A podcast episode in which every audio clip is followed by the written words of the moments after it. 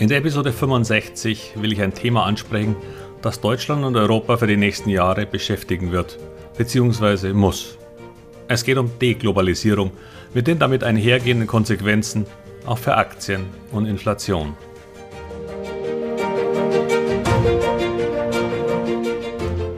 Herzlich willkommen, moin und Servus beim Podcast Aktien verstehen und erfolgreich nutzen. Mein Name ist Wilhelm Scholze. In diesem Podcast erfahren Sie, wie Sie das Instrument Aktie für Ihre Geldanlagen richtig einsetzen und dabei den Großteil der Profis hinter sich lassen können. Wie Sie teure Fehler vermeiden und am Wachstum der innovativsten Firmen der Welt partizipieren. Tipps gibt's viele. Hier geht's ums Know-how. Globalisierung. Dieses Thema spaltet die Gemüter wie wenige andere.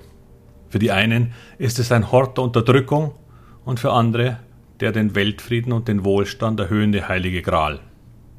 Ich muss zugeben, mich eher mit der zweiten Meinung identifizieren zu können. Allerdings hat diese in den letzten Jahren immer mehr Risse bekommen, was nicht an den Argumenten der Globalisierungsgegner liegt. Doch zuerst, was ist Globalisierung eigentlich nicht? So wie es heute verstanden wird, ist es keine Fortsetzung der Kolonialisierung vergangener Zeiten. Es geht nicht um Unterdrückung, sondern um eine internationale Zusammenarbeit auf wirtschaftlicher und politischer Ebene und auf freiwilliger Basis. Freiwilligkeit ist natürlich irgendwie relativ, denn es geht um Geld. Und der, der es hat, hat auch eine gewisse Macht. Doch dieses Geld fließt aufgrund niedrigerer Löhne und günstigerer Produktionsmittel in Länder, die Produkte kompetitiver herstellen können, als das im eigenen Land möglich wäre. Das wiederum war auch einer der Hauptgründe der in den letzten Jahrzehnten sehr niedrigen Inflation in unserer westlichen Welt. Und hier wird oft argumentiert, dass ärmere Länder und Menschen ausgebeutet werden. Die Frage ist dann allerdings, wäre es besser, diesen Ländern keinen Zugang zu Geld und Fortschritt zu verschaffen? Soll man sie ihrem Schicksal überlassen? Das ist eine Kernfrage. Sie hat mit dem Thema Globalisierung erst einmal gar nichts zu tun sondern ist eine Frage der Einstellung zu einem Verteilungssystem. Südkorea, China und andere asiatische Länder waren noch vor 50 Jahren relativ arm im Verhältnis zur westlichen Welt.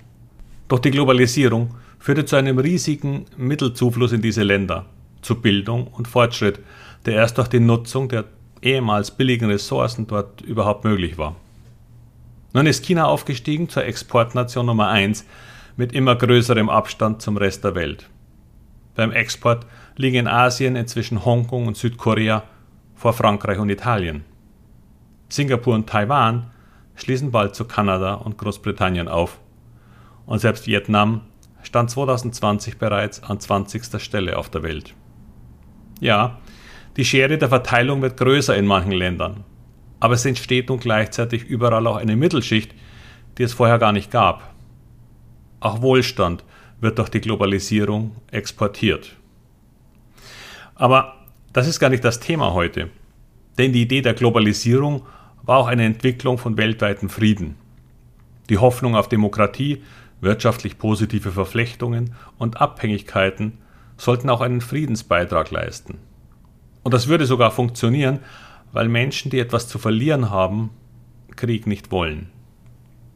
Die meisten kriegerischen Auseinandersetzungen finden in armen und oder unterentwickelten Ländern statt, die eben an der Globalisierung nicht teilnehmen. Sei es in Afrika oder in Ländern, in welchen Religion und nicht Wohlstand die Basis allen Denkens ist. Doch leider hat sich die Hoffnung weltweiter Demokratie zerschlagen und die Tendenzen gehen in nicht wenigen Ländern in die entgegengesetzte Richtung. Leider mit damit zurückkehrendem territorialen Denken sei es in der Ukraine oder der Doktrin Chinas, dass Taiwan bis 2049 wieder eingegliedert sein soll. Doch das bedeutet auch eine Spaltung und treibt damit einen Keil in den erhofften weltweiten Friedensprozess. Und auf einmal stellen wir fest, dass hier Abhängigkeiten herrschen, die in unserer vielleicht utopischen Vorstellung von Weltgemeinschaft völlig unproblematisch gewesen wären. Doch nun können sie sich zu einem Desaster ausweiten, wenn wir nicht dagegen steuern. Corona hat uns gezeigt, dass Europa noch nicht mal in der Lage war, ausreichend Schutzkleidung, Masken oder Tests herzustellen, um die im Gesundheitswesen tätigen Menschen, geschweige denn die ganze eigene Bevölkerung zu schützen. Und da Chinas Eigenbedarf groß war, kamen wir dann halt an zweiter Stelle. Indien ist inzwischen das Hauptproduktionsland für Pharmaka. Unsere Abhängigkeit von Chips ist eklatant und ein Megaproblem für unsere wichtigste Industrie, die Automobilindustrie. Selbst wenn die Gewinnzahlen der Premium-Hersteller noch etwas anderes suggerieren. Deutschlands Entscheidung, sich von der Atomkraft abzuwenden, führt zu der absurden Situation, dass wir geradezu abhängig von russischem Gas sind und zukünftig wohl auch Atomstrom aus allen Ländern um uns herum importieren werden müssen. Vor einigen Jahren in der Ära Trump die leider aus meiner Sicht eine zweite Welle erleben könnte, haben wir gelernt, was America First bedeuten kann. Für vier Jahre konnten wir das aushalten. Doch noch einmal? Dazu eine kleine Anekdote am Rande. Trumps Wirtschaftsprüfer wollen ihre eigenen Jahresabschlüsse der Jahre 2011 bis 2021 nicht mehr verantworten und beendeten letzte Woche die Zusammenarbeit. Dabei haben sie die Finanzberichte wie folgt widerrufen. Achtung, das ist ein interessanter Satz. Obwohl wir nicht zu dem Schluss gekommen sind, dass die verschiedenen Jahresabschlüsse im Ganzen wesentliche Unstimmigkeit enthalten, sind wir aufgrund der Gesamtheit der Umstände der Ansicht, dass unser Rat an Sie, sich nicht länger auf diese Jahresabschlüsse zu verlassen, angemessen ist. So vorsichtig hat das nicht mal der Wirtschaftsprüfer von Wirecard formuliert. Sollten Sie jemals so etwas in einer Pressemitteilung einer Ihrer Aktien lesen, kann ich Ihnen nur raten, schnellstmöglich die Flucht einzuschlagen. Aber sorry, zurück. All diese Gründe, also unsere komplette Abhängigkeit in sogar systemrelevanten Technologien, in medizinischen Produkten, in den simpelsten Bauteilen, und von Ländern, deren Eigeninteressen deutlich von unseren abweichen, können nur zu einem Schluss führen. Wir müssen autarker werden. Das heißt nicht Abschottung, aber es kann nicht sein, dass es bei seltenen Erden, die in absolut jeder Hightech-Elektronik oder in jedem zukünftigen Elektrofahrzeug benötigt werden, 98% aus China kommen. Wenn China auf die Idee käme, uns hier den Zugang zu nehmen, irgendwann, wenn sie soweit sind, dann können wir zurückkehren zu Kutschen und Röhrenfernsehern. Wenn ein Großteil der weltweiten Chips aus Taiwan kommt, was machen wir dann bei einer Übernahme? Beim Problem der Rohstoffe ist auch Afrika zu erwähnen. Wer hat sich in den meisten rohstoffreichen Ländern dort, ich sag mal, eingekauft? Durch Unterstützung bei Bau von prestigeträchtigen Großprojekten die dann allerdings auch von chinesischen Firmen gebaut werden. Die Globalisierung hat vielen Ländern geholfen, doch sie hat uns auch extrem anfällig gemacht. Vielleicht sollten wir auch mal einen 5-Jahres-, 20-Jahres- und 50-Jahres-Plan aufstellen. Das scheint inzwischen viel besser zu klappen als noch zu Beginn der sozialistischen Revolution. Doch dazu benötigte es eine Einigkeit in Europa, die durch unsere, unseren Pluralismus gar nicht zu erzielen ist. Schauen Sie sich einmal Wahlen in Italien an. Und selbst bei uns sind inzwischen drei Parteien zusammen an der Macht, die man vor einem Jahrzehnt oder zwei niemals unter einen Hut bekommen hätte. Was völlig okay ist, wenn es funktioniert. Ich will hier keine Ängste verbreiten, aber es ist ganz sicher an der Zeit, uns Gedanken für die kommende Generation zu machen.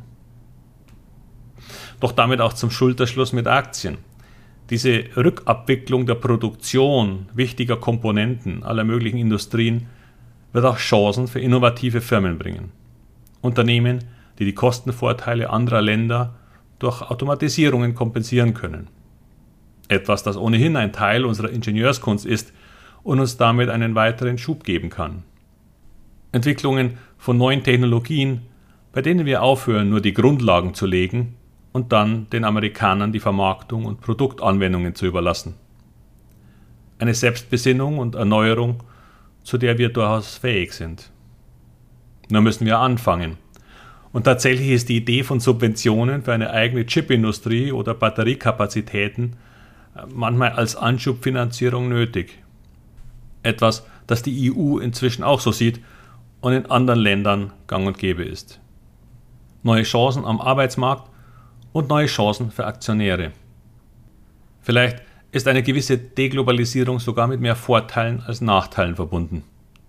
Allerdings wird diese Entwicklung auch zu höheren Kosten bei verschiedensten Produkten führen und damit zu mehr Inflation als früher.